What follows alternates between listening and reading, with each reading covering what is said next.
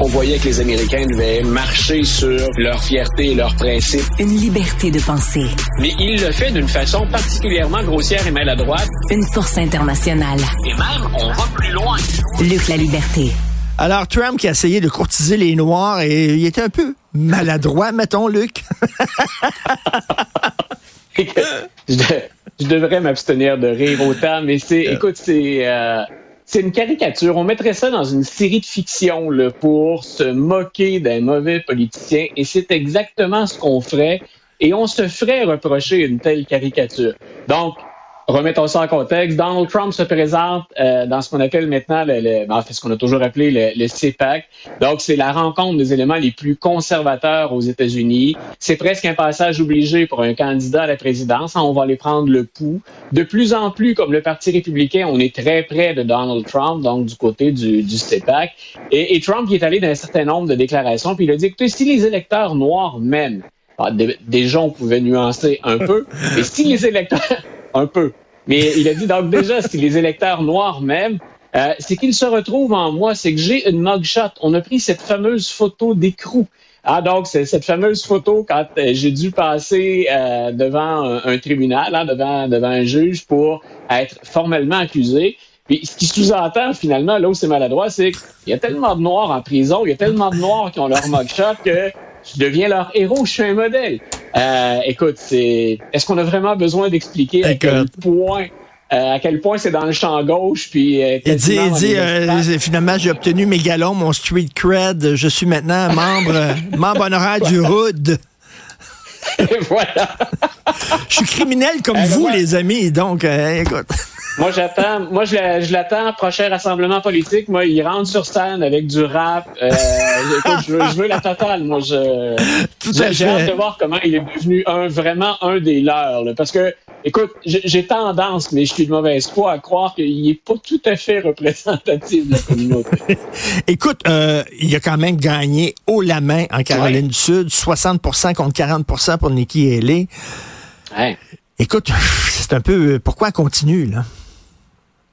Voilà, ben, euh, deux choses. La victoire, elle est, la victoire, elle est franche et elle est d'autant plus franche que euh, on l'avait dit la semaine dernière, Mme Haley, c'est l'ancienne gouverneure de cet État-là. Euh, on aurait pu penser qu'elle avait gardé des assises plus solides que ça. il semble même qu'on lui ait reproché, après son passage comme gouverneur, d'avoir elle-même coupé les liens avec l'État, de ne pas y être revenu par la suite. Donc, Victoire franche pour Donald Trump, une gifle, soyons honnêtes, pour Mme Haley. 40% ça pourrait toujours se justifier, pas dans son ancien État. Hmm. Euh, par hmm. contre, hmm. pourquoi, pourquoi elle reste? Euh, elle cumule plus d'argent que Donald Trump récemment. Je pensais pas souligner le, le, fait. Euh, mais c'est vers elle que se tournent les plus généreux donateurs. Ceux qui disent on ne va pas à la guerre avec Trump la prochaine fois. Pourquoi, les, euh, pourquoi on pense comme ça? D'abord parce qu'on pense que Donald Trump a suffisamment perdu, qu'il a suffisamment coûté cher au parti. C'est ce que pensent ces donateurs-là. Euh, Madame Haley, elle, ça lui permet de s'accrocher jusqu'à la fin, au cas où, justement, il survienne quelque chose dans le dossier de M. Trump. Euh, on attend d'ailleurs une décision probable de la Cour suprême, ou en tout cas euh, qu'on envoie un signal du côté de la Cour suprême en ce qui concerne l'immunité présidentielle problème majeur ou question majeure qu'on n'a pas qu'on n'a pas encore résolu. Par contre, après les résultats de la Caroline du Sud, même euh, je dirais même souci pour les stratèges de M. Trump, euh, ceux qui se sont déplacés et ceux qui ont enregistré un vote pour M. Trump sont les plus conservateurs du Parti républicain. Mm. C'est eux qui se déplacent et c'est eux qui font ou qui permettent à Donald Trump de s'imposer largement mais si je suis un stratège, et j'ai hâte de voir dans les deux prochaines semaines, il va se diriger vers ce qu'on appelle des États pivots, des swing states. Euh, et j'ai hâte de voir comment il va, va-t-il d'abord sentir le besoin d'ajuster son message. Mais disons, pour faire court, qu'avec le message actuel, euh, avec les votes qu'il enregistre, il ne pourrait pas gagner. Il doit aller chercher les éléments les plus modérés, puis même hein, faire un appel du pied aux indépendants. Ça va être très serré. C'est dans un hmm. mouchoir de poche l'élection 2024. Donc, Biden a ses faiblesses, mais si je suis du côté de Donald Trump, si je suis un stratège, les résultats, là, c'est parfait. Moussons-les. On va dire qu'on est bon, on va dire qu'on domine.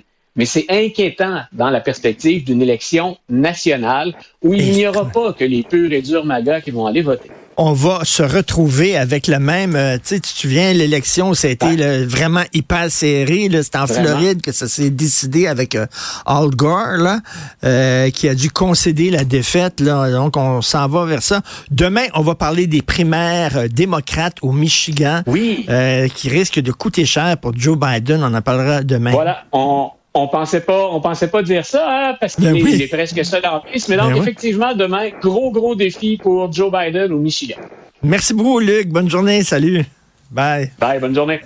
Merci à toute la formidable équipe. Merci à vous, premièrement, d'être fidèle à Cube. Euh, merci pour la formidable équipe avec qui je travaille. À la recherche, Florence Lamoureux. Merci. Florence Marianne Bessette. À la réalisation, la mise en onde de Tristan Brunet-Dupont. Merci beaucoup à tout le monde. Au prochain épisode.